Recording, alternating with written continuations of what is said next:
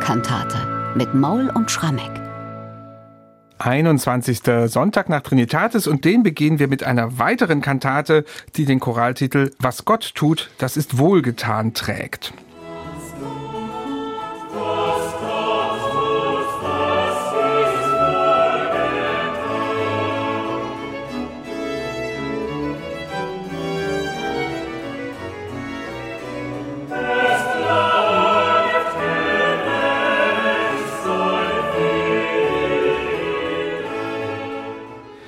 Dreimal insgesamt hat Johann Sebastian Bach in seiner Zeit als Leipziger Thomaskantor diesen Choral, was Gott tut, das ist wohlgetan, zur Grundlage einer Kantate gemacht.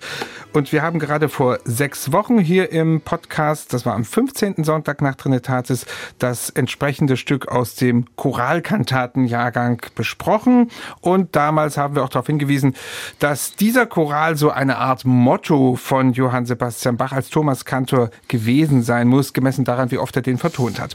Heute kommt nun Kantate Bachwerkeverzeichnis 98 mit diesem Titel aus dem Jahre 1726. Und Michael, was unterscheidet jetzt diese Kantate, was Gott tut, das ist wohlgetan, von ihren beiden Schwesterkantaten? Na, ich würde mal sagen, lieber Bernhard, es ist so eine Art kleine Schwester. Ja? Also es ist ja ganz hübsch im Bachwerkerverzeichnis BWV 98, unsere Kantate, eben 1726, BWV 99, die Choralkantate, die amtliche über den Choral, eine Nummer höher, aber eben zwei Jahre früher entstanden auch etwas größer besetzt und dann lässt ja Bach zehn Jahre später, 1734, nochmal krachen und geht jetzt hin und macht per omnes versus, also praktisch den originalen Choraltext, setzt er in Musik. Das ist dann BWV 100. Und tatsächlich unsere, die 98, ist das am sparsamsten besetzte Stück. Und auch das, was, so ehrlich muss man sein, den wenigsten Choralbezug hat. Denn der Choral selber spielt tatsächlich nur im Eingangschor eine Rolle. Und wie bezieht denn jetzt Bach auf das Evangelium dieses Tages? In dem Fall ist das die Heilung des Sohnes eines königlichen Beamten. Na, das passt insofern sehr treffend, dass dieses Wunder, was Jesus hier vollbracht hat, eben an dem Sohn eines königlichen Beamten, für das Gottvertrauen an sich steht, weil die Geschichte ist die, dieser königliche Beamte bittet Jesus, seinen schwer erkrankten Sohn zu heilen. Und Jesus sagt, ja, er ist geheilt, aber der königliche Beamte zweifelt so lange, bis er dann eben nach Hause gegangen ist, gesehen hat, dass der Sohn geheilt ist und er forscht dann auch nach, ab wann er geheilt war. Und dann kommt heraus, genau zu diesem Moment, wo Jesus ihm das Versprechen gemacht hat. Und es kommt dann eben diese Aussage, wenn ihr nicht Zeichen und Wunder seht, so glaubt ihr nicht, sagt Jesus. Also es ist ein Appellieren tatsächlich an den Glauben und in unserer Übertragung, in der Kantate und generell natürlich auch in den Predigten über diesen Evangeliumstext, den wir bei Johannes 4 finden, geht es natürlich generell um das Gottvertrauen, und, und die Glaubenszuversicht, die wir haben sollten. Und das Kantatenlibretto breitet das so aus, dass natürlich von dran erstmal eins dieser Glaubenszuversichtlieder schlechthin, was Gott tut, das ist wohlgetan, von dran steht, von Samuel Rodigast. Und dann eben die Geschichte erzählt wird, dass eigentlich immer wieder so ein bisschen dieser Konflikt zwischen Kopf und Seele thematisiert wird. Der Kopf des Gläubigen sagt, ja klar, ich kann dran glauben, kann mich drauf verlassen. Aber der Körper ist trotzdem unsicher und er weint. Ja, das Weinen wird hier mehrfach thematisiert und die ganze Kantate ist eigentlich darauf ausgelegt, eben doch dieses Gottvertrauen zu festigen und eben nicht so zu sein wie jener königliche Beamte, der erst das Ergebnis sehen muss, bevor er dran glaubt. Ja, da passt der Choral dann wirklich gut hinein. Jetzt interessiert mich natürlich vor allem der Vergleich zu dieser Choralkantate zwei Jahre zuvor. Diese Kantate beginnt natürlich, wie das üblich ist bei Bach, mit so einem amtlichen, wie du sagst, Eingangschor. Und jetzt zwei Jahre später steht Bach im Grunde vor der gleichen Situation, dass er wieder die erste Strophe unterbringen muss. Ist das ein Chor, der auch in die Ordnung der Choralkantaten passen würde? Also der Eingangschor schon, weil mhm. es passiert ja auch hier nichts anderes, als dass wir einen relativ selbstständigen Orchestersatz haben, der erstmal etabliert wird und dann singt der Chor blockhaft den Choral hinein.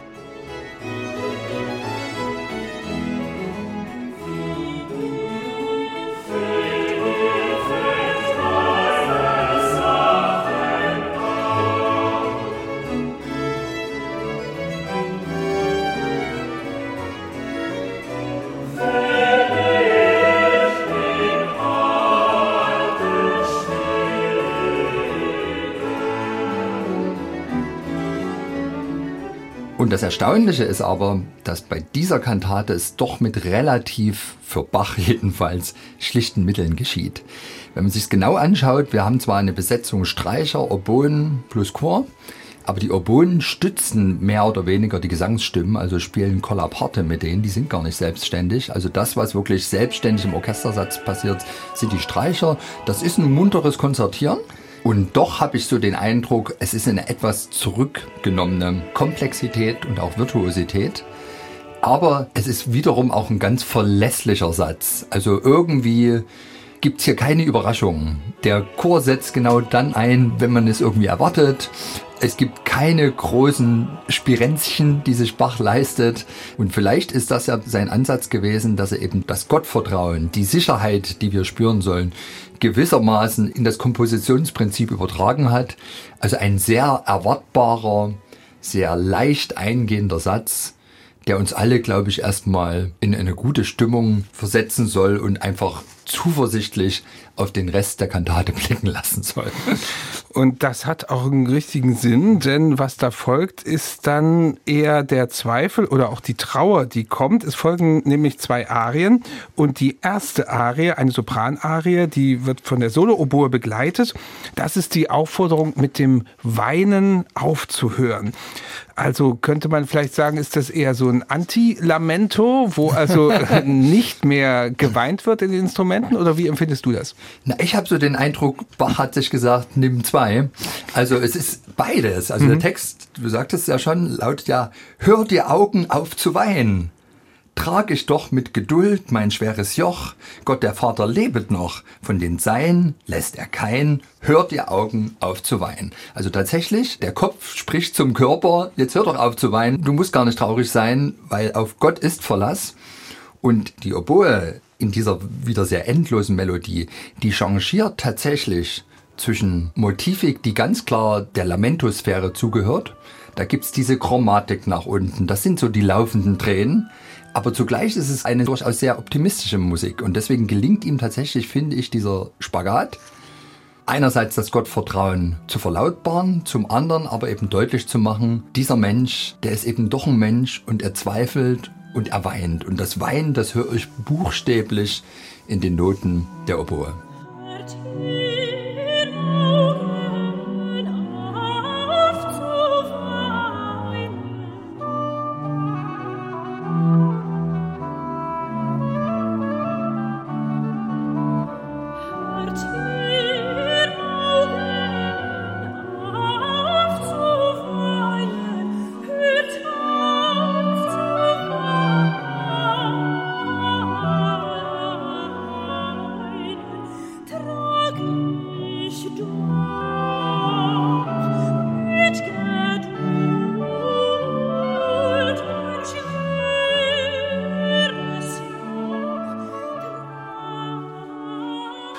So singt hier die Sopranistin in der Arie, in der es darum geht, dass eigentlich das Weinen beendet sein sollte. Und in der Oboe ist noch so eine Spur zumindest von diesem Weinen zu hören.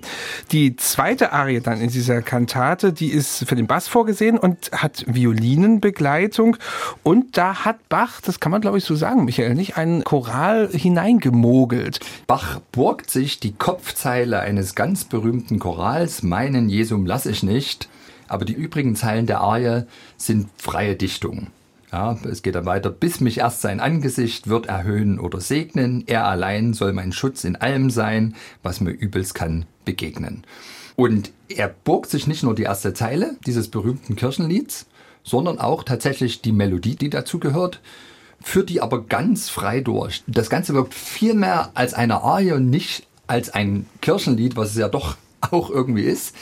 Und er bringt aus meiner Sicht hier wirklich brillant es fertig, das tatsächlich in eine Glaubensstärke ausstrahlende Arie zu komponieren. Und zwar die Stärke dadurch, dass es ein ganz kraftvoller Bass ist, der mit zupackenden Koloraturen singt. Und wenn ich das Stück hören würde und nicht den Komponisten wüsste, wäre mein erster Tipp Georg Friedrich Händel. Es hat den Charakter so einer typischen Bassarie, wie wir sie aus dem Messias kennen oder aus anderen Oratorien oder Opern, also wirklich in Stylo Händeliano, arbeitet sich Bach da ab an diesem Zwitter aus Choral und Arie, eine überzeugende Da Capo-Form, begleitet von den Violinen, erste und zweite, die unisono spielen. Auch das ist so ganz typisch für solche rasenden Bass-Händel-Arien, aber die einfach eine unglaubliche Kraft und Stärke ausstrahlen. Und genau das besagt ja der Text, also dieser Entschluss der gläubigen Seele, meinen Jesum lasse ich nicht. Und insofern ist das ein ganz gelungenes Stück, was ich tatsächlich in die Kategorie stelle, Bach à la maniera die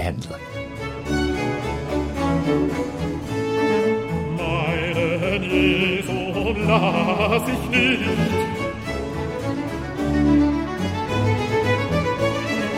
Meinen Jesu lass ich nicht, bis ich ihr sein Angesicht wird erhöhen. Oder segnen, meinen Jesu lass ich nicht, das war die Bassarie, die Michael Maul sehr an Georg Friedrich Händel erinnert hat. Wer weiß, was wir da noch entdecken an Verbindung. Vielleicht auch mit dieser abgerissenen Melodie, die da die Streicher spielen, mit diesen Floskeln. Und es ist sehr vom Charakter her. Sorry, Bernhard. Ja, das ist ja nicht schlimm. Ich bin auch ein großer Händel-Fan. Vielleicht hat ja Händel doch ein Paket mit Noten mal geschickt nach Leipzig. Und da hat der Bach ein bisschen reingeschaut. Wir wissen es nicht. In jedem Falle ist doch wirklich auch nach dieser Aria ganz erstaunlich, dass es keinen Schlusschoral gibt in ja. dieser Kantate. Und hast du da eine Erklärung, weil es angedeutet ist? Oder? Also das ist wirklich das ganz Merkwürdige an dieser Kantate. Die Kantate hört jetzt auf mit einer Arie, die zwar auf einem Choral beruht, ohne dass man das eigentlich wirklich merkt, so ehrlich muss man sein. Und nun könnte man sagen, dann ist das eben Bachs virtuose, kreative Variante, diese Kantate ausklingen zu lassen mit so einer Art Zwitter, Choralarie, die den Chor gar nicht braucht. Und dennoch muss man ja dann sagen, hey, es gab aber einen Eingangschor und da mussten die Thomaner ran. Wieso fehlt jetzt der Schlusschoral? Und nichts wäre ja logischer gewesen, als jetzt noch eine weitere Strophe aus Was Gott tut, das ist wohlgetan, hinten dran zu setzen im vierstimmigen Satz, um das Ganze abzurunden. Und tatsächlich könnte man jetzt als erstes sagen, naja, vielleicht war es ja auch so. Und dieser Schlusschoral ist schlichtweg abhanden gekommen. Oder Bach hat ihn nicht in die Noten geschrieben, weil er gesagt hat, dann nehmen wir meinen vierstimmigen Satz aus der Kantate so und so. Leider greifen diese Erklärungsmodelle aber nicht, weil wir eine gute Quellenlage haben zu der Kantate. Wir haben Bachs Autograph. Und da hört die Arie auf, und zwar nicht am Ende der Seite, also da wäre schon noch Platz gewesen mhm. für den vierstimmigen Choral, sondern sogar fast oben, ich glaube sogar auf der ersten oder zweiten Notenzeile, da war noch endlos Platz. Und er schreibt ganz klar Fine, also hier mhm. ist Schluss und dahinter SDG, Solideo mhm. Gloria. Also er lässt eigentlich keinen Zweifel daran offen, dass hier wirklich mhm. Schluss war. Und nun weiß man nicht, ist es Bachs eigene Entscheidung und sagt er wirklich, ich höre jetzt mal mit so einer in Arienform vertonten Choralmelodie auf? Oder war es bereits eben dieser Textvorlage eigen? Wir kennen den Textsichter dieses Kantatenlibrettos nicht dass es mit dieser Paraphrase auf mein Jesum lasse ich nicht aufhörte und damit im Grunde dem Thema Choral genug getan war. Wir können es nicht so richtig auflösen. Es ist nur tatsächlich erstaunlich, mir fehlt immer der Schlusschoral und ich würde am liebsten diejenigen, die das Stück aufführen, verdonnern. Nehmt doch aus einer der anderen Kantaten, die einen vierstimmigen Choralsatz haben, über dieses Rodigast-Lied einfach den Satz und musiziert ihn hinten dran damit das so ein amtliches Choralende hat und der Chor, der ja im Eingangssatz schon so schön gesungen hat, wenigstens noch einmal ran darf. Mhm. Dennoch möchte ich jetzt noch mal eine Schlussfrage stellen zu dieser Kantate, auch durchaus im Vergleich zu den anderen beiden Kantaten, was Gottes, das ist wohlgetan, denn das kann man gar nicht oft genug sagen. Es gibt keinen anderen Choral, den Bach dreimal an die Spitze einer Kantate gesetzt hat. Ist das jetzt sowas wie die, ich will mal sagen, November-Variante für diesen Choral, weil es ja auch nun im November dran ist? Ja, vielleicht schon. Wobei ich dann lieber sagen würde Dezember-Variante, weil da hat der Chor eigentlich Pause wegen Tempus Clausum bis Weihnachten und danach haben die immer dieses Neujahrssingen und es ist kalt draußen und der Chor ist heißer und dann könnte man ja verstehen, warum er den Chor schont. Ja. Auf der anderen Seite ist es ja tatsächlich so, wir wissen, dass in diesem Oktober, November 1726 Bach im großen Stil Solokantaten komponiert. Ein, zwei dieser Stücke kommen gänzlich ohne Chor aus. Ansonsten hat dann der Chor wenigstens den Schlusschoral, den vierstimmigen Satz. Und hier kehrt Bach aber um und setzt eben einen relativ schlichten Choralsatz an die Spitze, aber vergisst hinten raus den Chor. Es bleibt merkwürdig. Auf der anderen Seite qualitativ hat Bach wieder geliefert. Es ist tolle Musik. Und dann konnten eben die Sänger mehr Energie auf die Latein- oder Griechisch-Hausaufgaben wenden.